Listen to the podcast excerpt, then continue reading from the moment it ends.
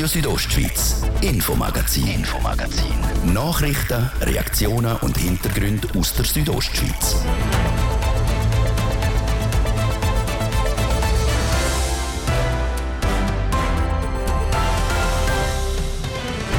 Über 200.000 Menschen leben in Graubünden. Ein paar hundert Einwohnerinnen und Einwohner sind in den letzten Jahren dazugekommen. Die Bündner Bevölkerung wächst.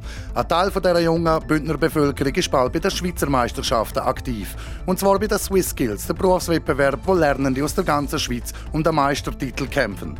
Auch um den Titel Beste Jahrgang geht es beim Wein. Wir haben nachgefragt, wie es denn Wein im Kanton geht, dieses Jahr und ob es eine gute Ernte geben wird.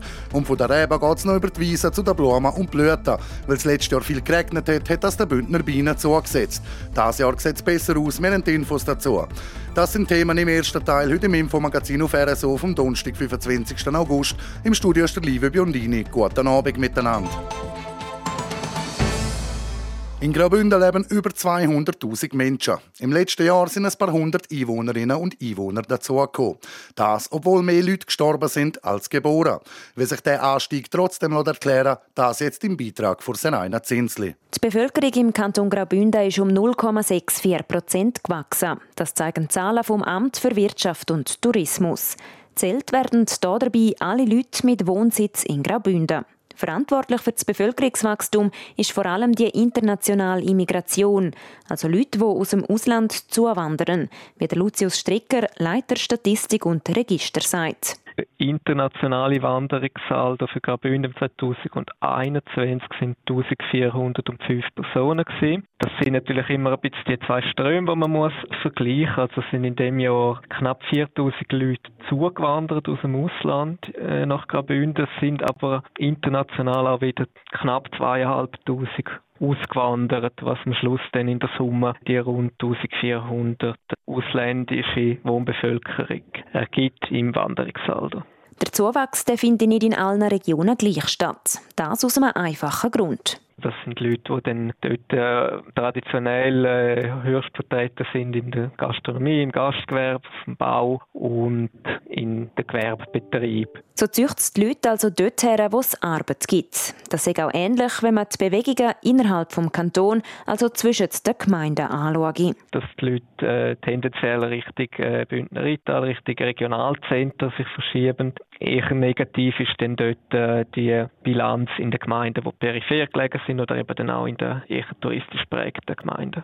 Der Lucius Stricker betont, dass es positiv ist, dass die Bevölkerungszahl im 2021 angestiegen ist. Weil Für die Zukunft erwartet man in Graubünden in praktisch allen Szenarien man ausrechnet, dass man in näherer Zukunft dann mal den Höchststand der Bevölkerung wird erreichen und dann mit einem Rückgang muss rechnen. Noch steige aber an. Und der Anstieg im 2021 der bewege sich im Bereich der letzten Jahre und sei darum nicht überraschend. Aber etwas sei an der Statistik 2021 dann doch ein bisschen speziell dass die Geburten der Schweizer ständigen Wohnbevölkerung im 21 höher sind, als das noch in den Vorjahren war. Das währenddem die ausländische Wohnbevölkerung eher weniger Kinder gekriegt hat. Und das ist insofern spannend, da das doch ein bisschen eine Umkehr ist vom Trend, den man in den letzten Jahren gesehen hat.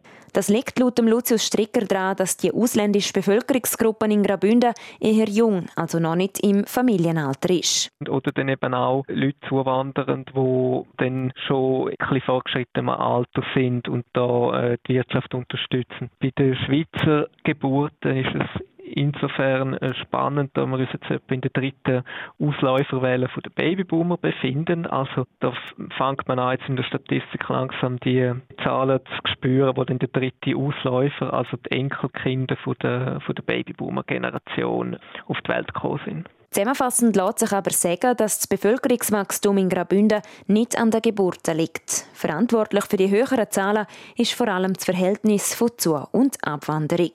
Das ist der Beitrag von Seraina Zinsli zum demografischen Wandel im Kanton Graubünden.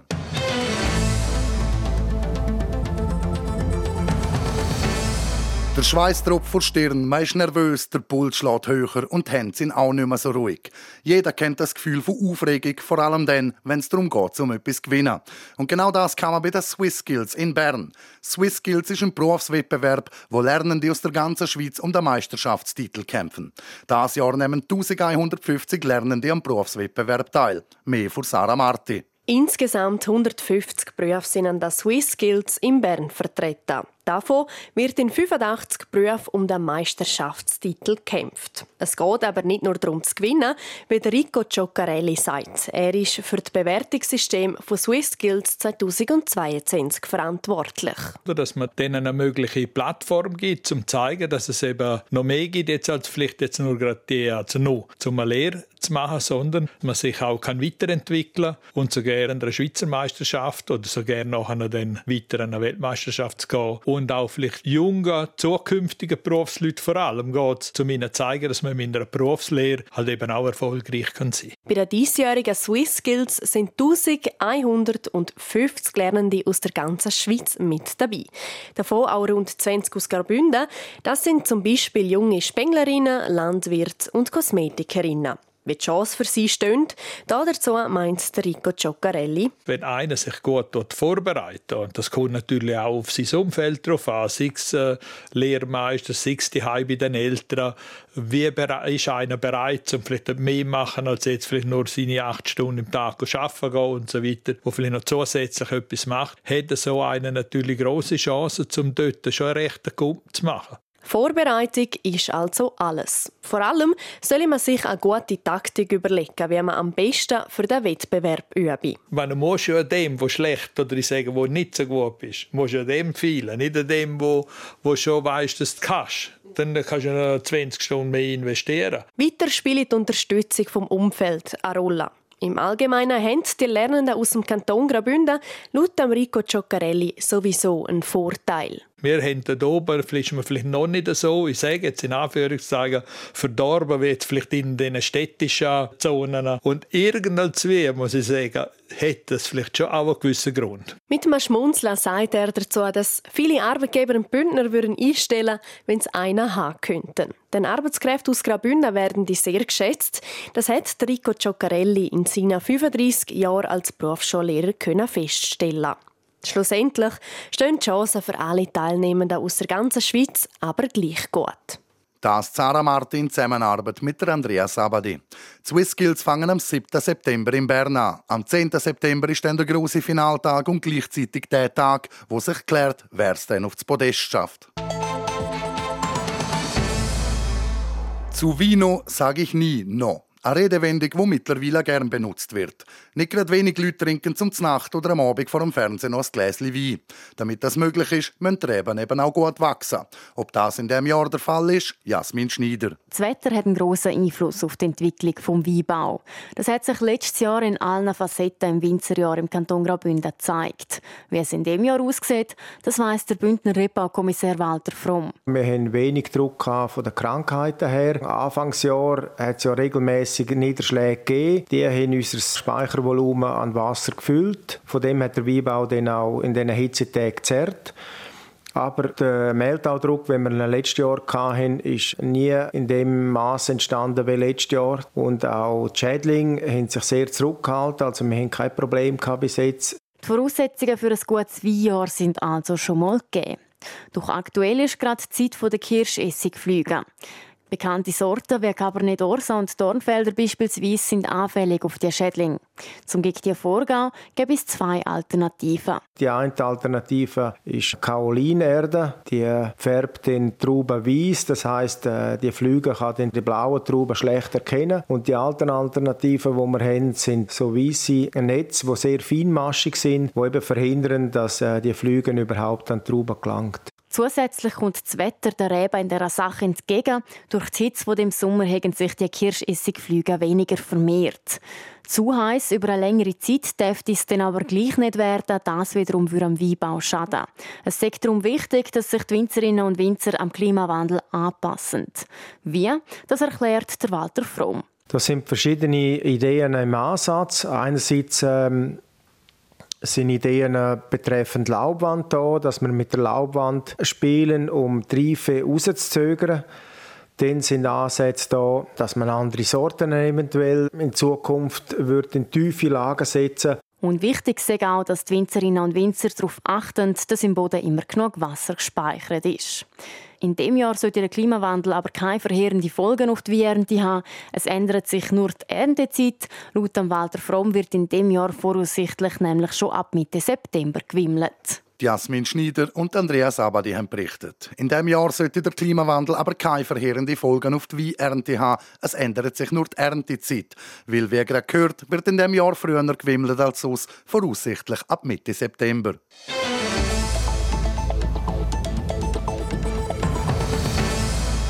Sie summen über die Wiese, fliegen von Blume zu Blume und sammeln Nektar, die Bienen.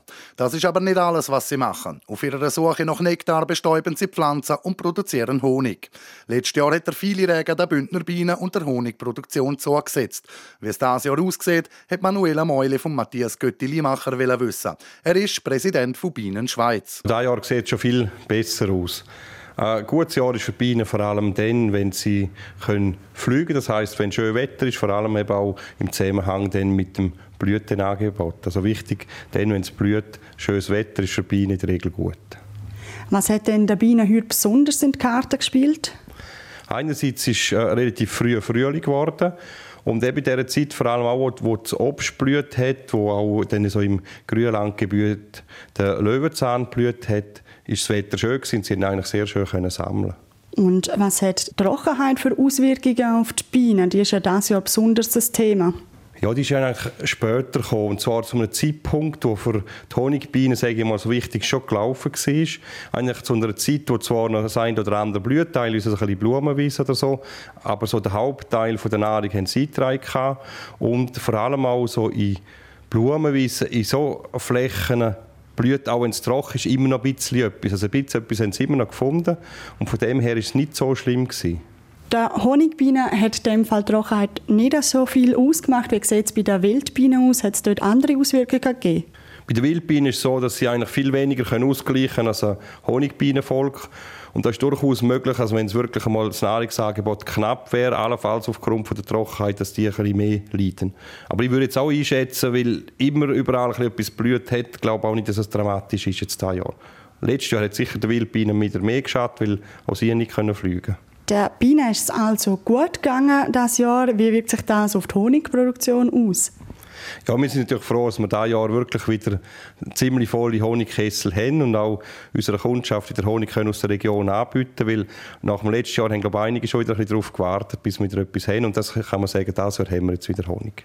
Hat denn die Nachfrage wegen dem schlechten Jahr letztes Jahr nicht abgenommen? Sprich, haben Angebot und Nachfrage können miteinander mithalten?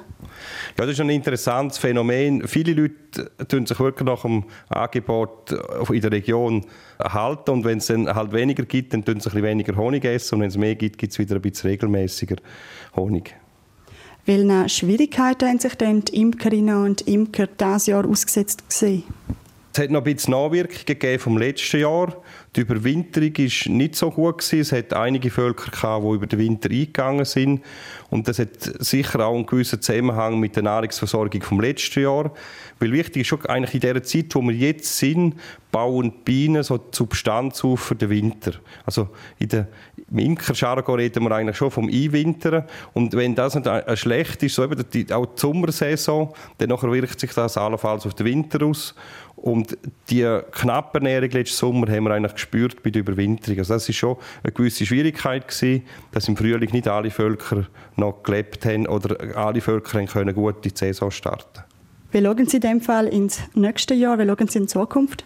Ja, jetzt sind wir eigentlich positiv gestimmt, weil das, was eigentlich das Jahr dann wieder gut geklappt hat, ist die sogenannte Jungvolkbildung. Also wir können den Bestand eigentlich wieder aufbauen. Sie haben sich jetzt gut können ernähren und so sehen wir eigentlich positive Zukunft. Und wichtig ist einfach immer auch in der Phase, wo wir jetzt drin sind, muss man es vor allem auch in Ruhe lassen, die Bienen. Die Bündner Bienen haben den heißen Sommer also gut überstanden und entsprechend viel Honig produziert.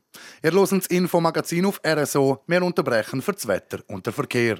Donnerstag, 25. August. Es wird jetzt gerade halb sechs sein. Das Wetter Präsentiert von Tanzschule Home of Dance. Die Tanzschule in Kur für alle Partens. Von Disco Fox über Salsa bis zu Hochzeitstanz und Bachata. www.homeofdance.ch ja, es bleibt meistens freundlich heute Abend mit ganz äh, lokalen Schleier oder den Bergen auch Quellwolken. Äh, es könnte ganz, ganz lokal auch mal äh, kurz noch regnen kommen. Das vor allem im Buschlaf und in der Walmüsteier. Sonst sollte es heute Abend trocken bleiben. Morgen Freitag dann zuerst noch mal recht sonnig. Im Laufe des Tages gibt es dann aber immer mehr Wolken über der Südostschweiz. Und diese Wolken die bringen dann da und dort Regen oder auch mal ein Gewitter. Das bei Tageshöchsten Temperaturen im Sarganserland von 28 Grad. In Bergün gibt es 23 und auf der Lenzerheide 21 Grad. 0 Grad Stadtgrenze Mohren, die steigt auf rund 4300 Meter. Verkehr. A13 Dusis Chur, da haben wir stockenden Verkehr aktuell und zwar zwischen dem Isla Bella Tunnel und Reichenau, das wegen Verkehrsüberlastung mit einem Zeitverlust von maximal 5 Minuten. Und dann schauen wir auf die Stadt Chur. Da hat der Feierabendverkehr so richtig Fahrt aufgenommen. Wir haben Stau oder stockend auf verschiedenen Strassen, unter anderem Kasernenstrasse stadteinwärts, Postplatz Wellstörfli. Dort in diesem Bereich haben wir Stau oder stockend.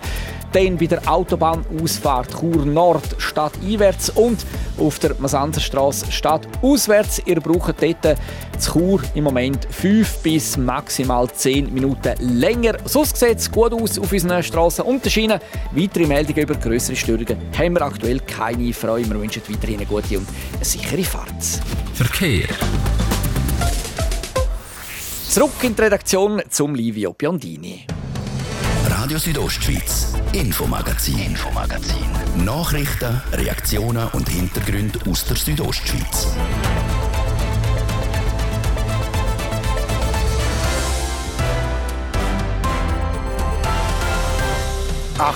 28 Minuten vor 6 Uhr auf RSO. Jetzt der Thema. Im Bündner Kunstmuseum gibt es momentan eine spezielle Ausstellung, wo es um die Stadt Venedig und Stickereien geht. Wo bei diesen Themen der rote Faden ist, haben wir herausgefunden. Und am Wochenende strömen 400.000 Leute auf Prattla, um ein paar der stärksten Schweizer im Einsatz zu sehen. Das eidgenössische Schwing- und Elblerfest steht vor der Tür. Wer von da kommt und nicht bis auf Basel fahren will, für den gibt es in der Region ein Public Viewing. Wenn man an Venedig denkt, kommen ein Begriff wie Brücke, Wasser und Kanäle in Sinn. Die wenigsten verbinden mit der Stadt im Meer wahrscheinlich Stickereien, ein Zimmer und Strassengeräusch. Das Bündner Kunstmuseum stellt aber genau diese Verbindung her. Wie darüber berichtet Manuela Meuli. La Stanza e la Strada heisst eine der zwei neuen Ausstellungen im Bündner Kunstmuseum. Sie zeigt ein einzelnes Zimmer, sozusagen ein Raum im Raum. Es ist aber kein normales Zimmer. Sei es auf den Vorhängen, auf dem Tisch oder an der Wand. Überall hat das Motiv von Venedig. Sie alle stammen vom slowenisch-italienischen Maler Zoran Music. Begleitet wird das venedische Zimmer von einer ganz besonderen Geräuschkulisse. Der Stefan Kunz, künstlerischer Direktor im Kunstmuseum, erklärt. Wir haben einen Künstler eingeladen, den Norbert Möslang, einen Klangkünstler. Und ich habe von ihm mal eine Arbeit gesehen, die er in Venedig gemacht hat. Das Zimmer handelt von Venedig, das zeigt Venedig vom Zoran Music. Und der Norbert Möslang hat in Venedig mal aufgenommen, wie der Canale Grande tönt, wenn man Mikrofon ins Wasser abhebt. Statt am Canal Grande sind in der Ausstellung im Bündner Kunstmuseum aber andere Töne zu hören.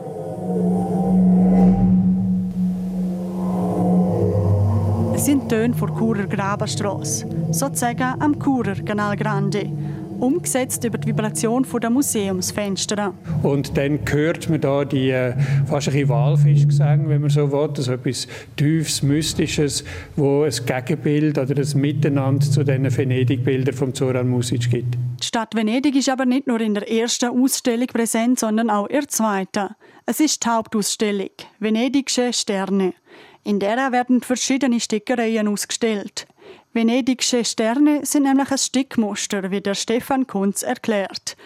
Der Name von dem Stickmuster ist aber die einzige Verbindung zu Venedig. Die Ausstellung beleuchtet vielmehr die traditionelle Bündner Stickerei und der Einfluss von dem Handwerk in die Kunst. Entsprechend werden traditionell bestickte Brauchsgegenstände aus dem Kanton, aber auch Kunst aus aller Welt ausgestellt. Ein Spagat zwischen Handwerk und Kunst, der nicht einfach war, wie Susanne Winch sagt. Sie ist zusammen mit dem Stefan Kunz Co-Kuratorin der Ausstellung. Ganz stark hat unsere Künstlerin geholfen, Göste Ilkin. Sie hat sich unglaublich stark für die Stickerei da interessiert. Und sie hat dann gesagt, das sind Formen, wo mir sehr vertraut sind. Der Loi, der Granatapfel, die Nelke, das sind eigentlich orientalische Zeichen, die irgendwie umgewandert sind und eine Zeit lang stationiert sind in Graubünden. Und sie eignet sie sich die an, bringt sie wieder zurück Entstanden daraus ist ein Werk von türkischer Künstlerin, wo die traditionellen Bündner Stickmuster mit der weiten Welt verbindet. Insgesamt zeigt die Ausstellung 20 verschiedene Künstlerinnen und Künstler. Aus Graubünden, aber auch aus der ganzen Welt.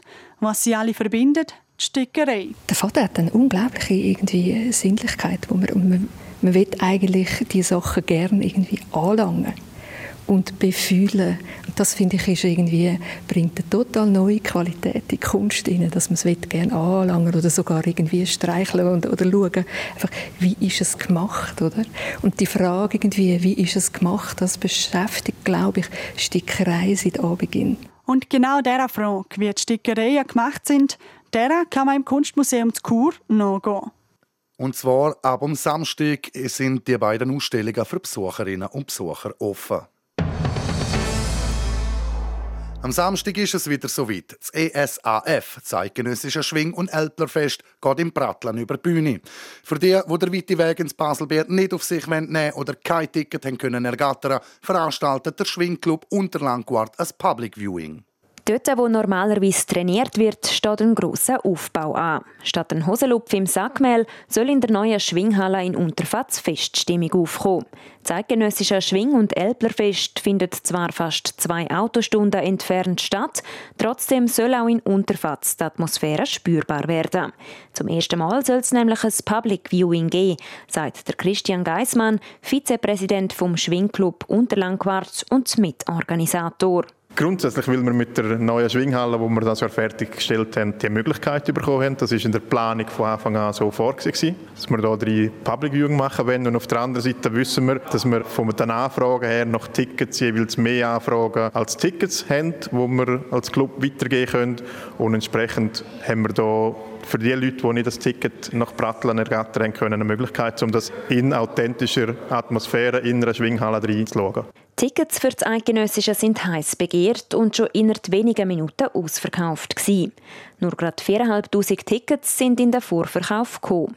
Gerade vor dem Hintergrund, dass 50.000 Zuschauerinnen und Zuschauer erwartet werden, eine kleine Zahl. Grund dafür ist, dass Sponsoren und der Schwingverband der Männer Tickets zugesichert kriegen.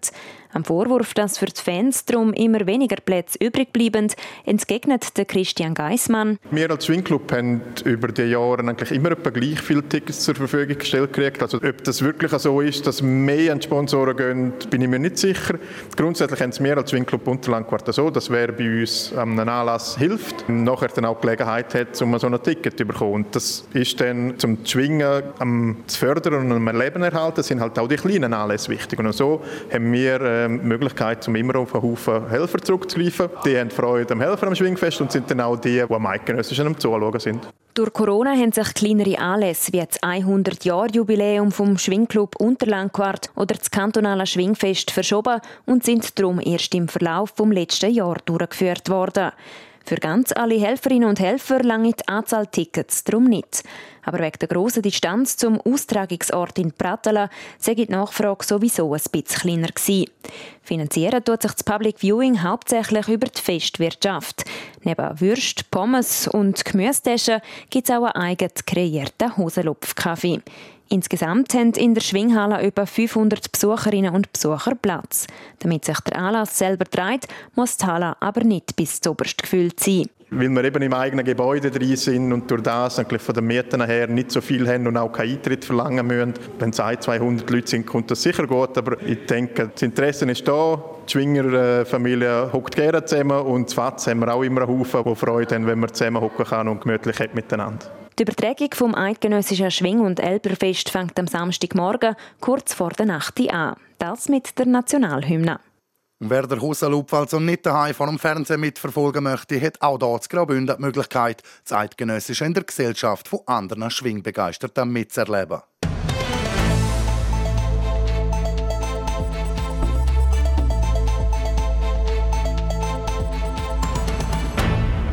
Es ist jetzt gerade 20 vor 6 Uhr. Ihr hört das Infomagazin auf RSO und jetzt zu den aktuellen Meldungen aus dem Sport. Sport. Präsentiert von der Klinik Valenz. Ihre Partner für Rehabilitation mit Weitblick auch noch Sportumfeld. An der Standort Valenz, Wallerstadt Berg, Walzenhausen, Geis, Chur und St. Gallen.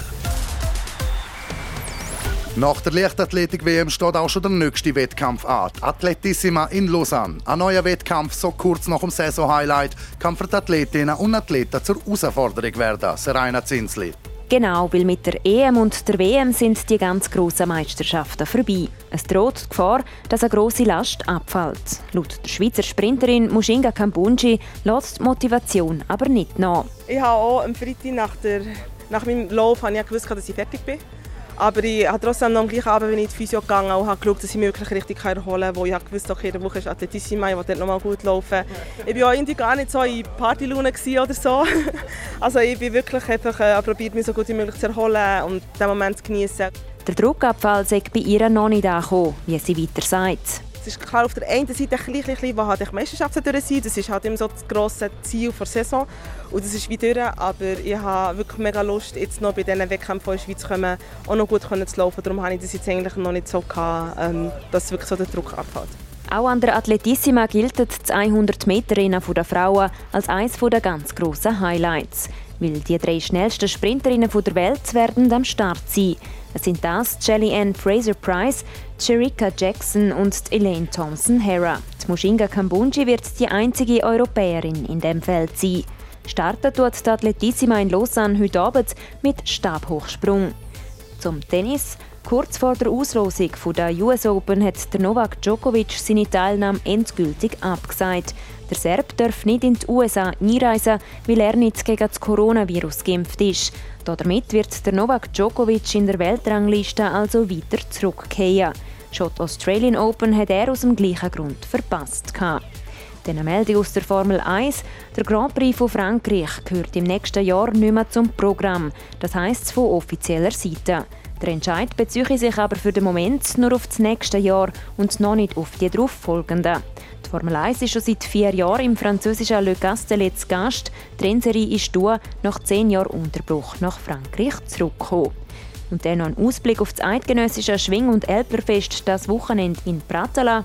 Da hat der amtierende Schwingerkönig Christian Stucki bekannt gegeben, dass er definitiv mitmacht. Seine Teilnahme war bis heute noch offen, weil er vor anderthalb Wochen noch mit einer Verletzung zu kämpfen hatte. Er wird am Samstag also im ersten Gang auf den Damian Ott treffen. Sport. Präsentiert von der Klinik Valenz. Ihre Partner für Rehabilitation mit Weitblick auch noch Sportumfeld. An der Standort Valenz, Wallerstadt Berg, Walzenhausen, Geis, Chur und St. Gallen. Es ist 17 Minuten vor 6 Uhr. Das wär's für heute mit dem Infomagazin auf Radio Südostschweiz vom Donnerstag, 25. August. Das kann nachgelost werden im Internet auf südostschweiz.ch radio oder auch als Podcast. Das nächste Infomagazin gibt's dann morgen, wie immer, ab dem Viertel ab 5 Uhr, nur hier auf RSO. Aus dem Studio verabschiedet sich der Livio Biondini. Schönen Abend miteinander. Radio Südostschweiz, Infomagazin, Infomagazin.